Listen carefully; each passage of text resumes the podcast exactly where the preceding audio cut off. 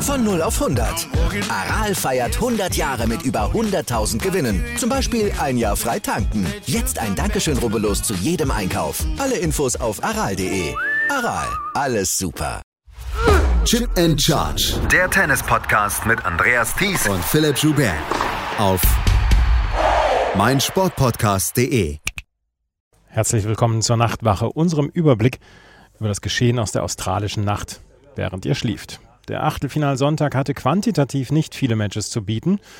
Die Qualität ließ aber kaum etwas zu wünschen übrig. Es gab zwei große Überraschungen. 25 Grad, leichter Wind. Die Menschen, die in den Melbourne Park pilgerten, hatten sich einen der besten Tage zum Tennisschauen ausgesucht. Nicht zu heiß, nicht zu kalt, sonnig, perfektes Wetter. Nachdem das Legendendoppel der Bryan-Brüder beendet war, betraten Iga Swiatek und Elena Rybakina pünktlich um 12.30 Uhr Ortszeit die Rod Laver Arena. Beim Match zweier amtierender Grand Slam-Siegerinnen war Schwiontek die Favoritin. Sie hatte das bislang einzige Duell der beiden in Ostrava letztes Jahr gewonnen. Rybakina, die seit ihrem Wimbledon-Sieg nur noch zwei gute Turniere hatte, hatte hier in drei Sätzen die letztjährige Finalistin Danielle Collins aus dem Turnier genommen, war also in guter Form. Das Match startete gleich mit einem Break Rybakinas und das war schon ein Vorgeschmack auf das, was kommen sollte. Rybakina attackierte von der ersten Sekunde an Schwiontek's Aufschlag. Die ist so viel Druck nach dem ersten Ball wahrscheinlich gar nicht so gewöhnt, brauchte dementsprechend ein paar Spiele, bis sie sich daran gewöhnte. Was ihr nicht half, die Quote beim ersten Aufschlag. Nur 53 Prozent fanden ihr Ziel im ersten Satz. Auch Rybakina hatte Probleme mit der Quote beim Aufschlag, aber sie konnte dann schneller in die Rallyes finden. Bei denen konnte sie geschickt das Tempo und die Richtung vorgeben und gewann den ersten Satz verdient mit 6 zu 4. Das gleiche Spiel setzte sich auch im zweiten Satz fort. Schwiontek ging jetzt zwar auch Quote, was den Aufschlag betraf, aber Rybakina hatte sich auf das Surf eingestellt und konnte jetzt auch diese Aufschläge angreifen. Aus diesem Druck, dem sie das ganze Match über ausgesetzt war, konnte sich Schwiontek nicht befreien. Rybakina verwandelte ihren ersten Matchball zum 6 zu 4 und 6 zu 4 und steht damit komplett verdient im Viertelfinale. Schwiontek war in der Pressekonferenz dann auch leicht bedient. Well, for sure, Elena uh, was the one that was more solid today, and um, I felt like it was more about who's going to put more pressure, more pressure on the opponent, and she did that pretty well. Uh, she served, you know, um, as she does usually. Um, I wanted to kind of, you know, push her back, but uh, on my service games, I felt like I need to really, you know, um, I don't know, just work really, really hard to get any point because my first serve wasn't working. So, um, yeah, so it was just tough, but for sure I need to work on my, I don't know, kind of mindset um, and fight a little bit more as I did last season. So uh, for sure I'm going to take, take time uh, right now to kind of reset. Rybakina trifft jetzt im Viertelfinale auf Jelena Ostapenko. Die besiegte heute Coco Gauff in zwei Sätzen und zeigte dabei eine ihrer stärksten Leistungen seit langer Zeit. 2017 hatte sie die French Open mit einem skrupellosen Angriffstennis gewonnen. Dieses Tennis hatte sie in der Folgezeit ein bisschen verloren.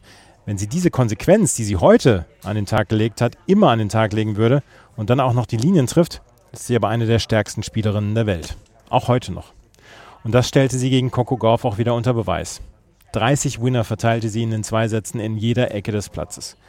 Gauff hatte kaum Möglichkeiten, Ostapenko zu beschäftigen, die ihrerseits immer wieder Zeit hatte, sich richtig zu stellen, um dann größtmöglichen Druck zu erzeugen. Dazu war ihr Aufschlag heute sehr effizient. Sie gewann 80 Prozent der Punkte nach dem ersten. Gauff machte mit der Rückhand keine Fehler, aber ihr Problemschlag ist die Vorhand und die war heute wieder fehleranfällig.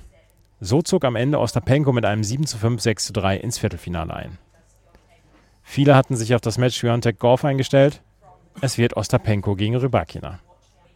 Zum Zeitpunkt der Aufnahme waren dies die einzigen Einzelmatches, die beendet waren. Die Herren spielen momentan noch. Im Herrendoppel sahen die Zuschauerinnen und Zuschauer ein hochinteressantes Match zwischen Benjamin Bonsi und Arthur Rinderknech auf der einen und Nicolas Barrientos und Ariel BH auf der anderen Seite. Barrientos BH hatten in der ersten Runde Tim Pütz und Nicolas Mahül besiegt. Ihr erinnert euch vielleicht. Rinderknech und Bonsi gewannen im dritten Satz den Match-Tiebreak mit 10 zu 2. Besonders dieser dritte Satz geriet spektakulär. Im Herren-Doppelwettbewerb ist aber schon mit dem eisernen Besen durchgefegt worden. Jamie Murray, Michael Venus, Lloyd Glasspool, Harry Heliovara und Nikola Mektic und Mate Pavic waren die prominentesten Opfer in der zweiten Runde. Andreas Mies steht ja mit seinem Partner John Pierce in der dritten Runde. Im Frauendoppel gab es eine interessante Partie zwischen Storm Hunter und Elise Mertens gegen Timia Barbosch und Christina Mladenovic. Die ungarisch-französische Kombination Mladenovic-Barbosch spielt nach längerer Pause wieder gemeinsam und war dementsprechend hier nicht gesetzt. Und heute zogen sie mit 3 zu 6, 3 zu 6 den kürzeren. Auch Belinda Bencic und Jill Teichmann sind ausgeschieden. Sie unterlagen den an drei gesetzten Dabrowski und Olmos in drei Sätzen. Bencic ist ja morgen um 11 Uhr im Einzel gegen Arena Sabalenka wieder gefordert. Im Juniorinnen-Einzel haben Sonja Schienbaeva und Ella Seidel aus Deutschland die zweite Runde erreicht. Schienbaeva setzte sich in zwei Sätzen gegen die Tschechin Amelie Schmeikalova durch. Seidel gewann gegen die an vier gesetzte Slowakin Nikola Daubnerova klar mit 6 zu 2, 6 zu 1. Das war schon wieder mit der Nachtwache von Chip in Charge. Heute Nachmittag kommt wieder der reguläre Podcast mit Philipp und mir. Und dann gibt es morgen früh wieder die Nachtwache. Wenn euch das gefällt, was wir machen, freuen wir uns über Bewertungen und Rezensionen auf iTunes und auf Spotify. Folgt uns bei Twitter und Instagram. Ansonsten kann ich nur sagen, vielen Dank fürs Zuhören. Bis später. Auf Wiederhören.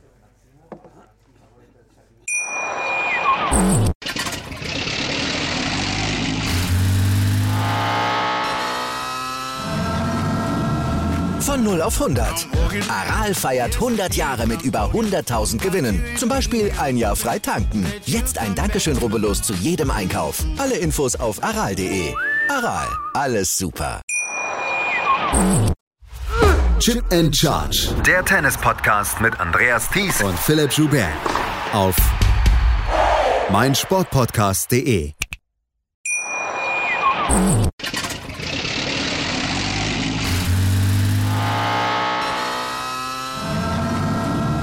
Von 0 auf 100.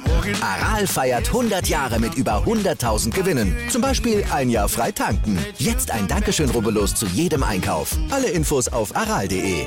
Aral, alles super.